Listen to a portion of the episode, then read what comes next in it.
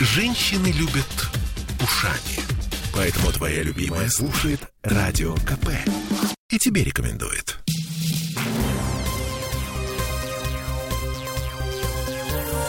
Темы дня.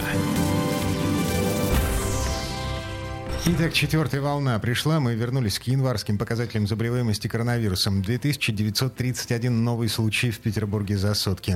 Летальная статистика тоже растет. 63 человека умерли вчера. И власти во всем происходящем винят нежелание людей вакцинироваться. Всем привет, я Олеся Крупанина. Я Дмитрий Делинский. Вот еще пара важных цифр. В больницах Петербурга лежат уже 6533 пациента с коронавирусом. Мест пока достаточно. Зимой на пике второй волны в городе было развернуто больше 12 тысяч коек. Сейчас больных больных принимается 14 городских стационаров и 3 федеральных клиники. Там в общей сложности 8326 мест. Но, в общем, эм, поле для маневра все еще остается. Пока. Новых ограничений наши власти пока не вводят. Разве что в Ленобласти в желтой зоне будет закрыт вход в театры, кино, цирки, бассейны и на фитнес, если у вас нет документов о вакцинации или справки о перенесенном заболевании, или трехдневного отрицательного ПЦР теста.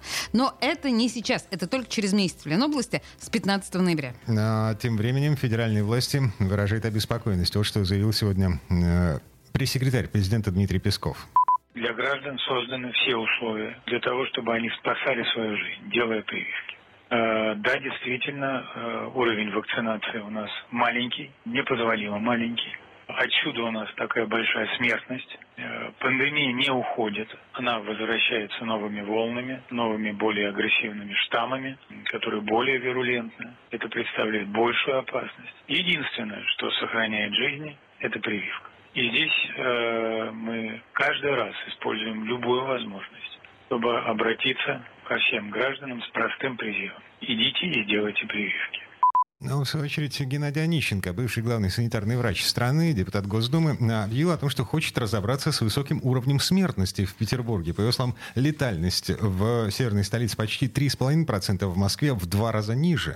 А обязательную вакцинацию уже начинают вводить. В Новгородской области, например, все врачи, учителя, работники торговли, общепита, общественного транспорта, гостиничных и бытовых услуг должны сделать прививки. И еще одно ужесточение. Общественные места, включая общепит, теперь будут открыты только для тех, тех, у кого есть QR-код. Причем показывать его нужно будет вместе с паспортом. Это в Новгородской области. На федеральном уровне звучит предложение штрафовать россиян за уклонение от вакцинации. Вирусолог, член-корреспондент Российской Академии Наук Александр Лукашев э, заявил сегодня, э, что 5000 рублей в месяц с антипрививочником будет вполне адекватной суммой, чтобы снизить финансовую нагрузку на государственную систему здравоохранения. Логично? Ох, нет. Но возвращаемся в Петербург. Итак, у нас снова выросло число школьных классов, ушедших на дистанционку из-за ковида. Неделю назад было 72 класса в 44 школах, теперь уже 96 классов в 49 школах. В детских садах примерно такая же тенденция. И вообще коронавирусом теперь болеют даже грудные дети. Самому маленькому пациенту на момент заболевания было всего три дня от роду. В словам заведующей отделением для детей с ковидом э, Светланы Бановой, это педиатрическая академия, да? А, в общем, э, одним из самых частых и ярко выраженных симптомов коронавируса стал резкий и сильный подъем температуры. Это у детей.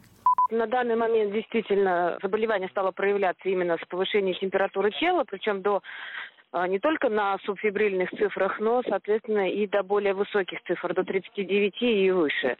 При этом температура более длительная, а, потому что при э, самом начале, когда только коронавирусная инфекция появилась, э, у детей температура наблюдалась крайне редко. Остальные признаки, которые характерны катаральным синдромом в виде заложенности носа, а, проявление со стороны поражения легких, а, наличие в начале сухого малопродуктивного кашля.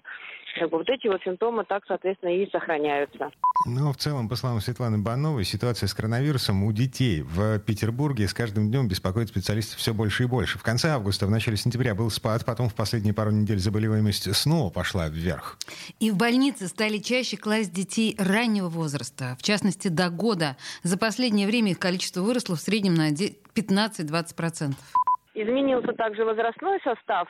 Стали детки болеть более младшего возраста. Как бы появилось большое количество детей до года. Начинается все с высокой температуры, с катаральных проявлений. И, соответственно, дальше уже присоединяется поражение легких. Если брать по объему поражения легких, были более 75% поражения. То есть то, что называется тяжелая степень. Почему так происходит? У врачей пока нет однозначного ответа. Возможно, мы имеем дело с неким новым вариантом штамма Дельта, который сейчас доминирует в России, или даже э, непосредственно с принципиально новым штаммом, который более агрессивен по отношению к детям. Пути заражения при этом остались прежними. Чаще всего дети заболевают в школах, в детских садах, общаясь с педагогами и сверстниками. Нередко передача вируса происходит в семьях.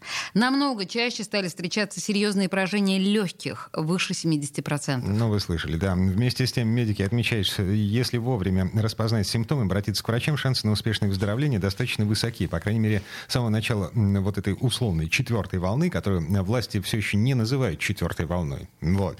В общем, э, в Петербурге не было ни одного случая смерти ребенка от коронавируса.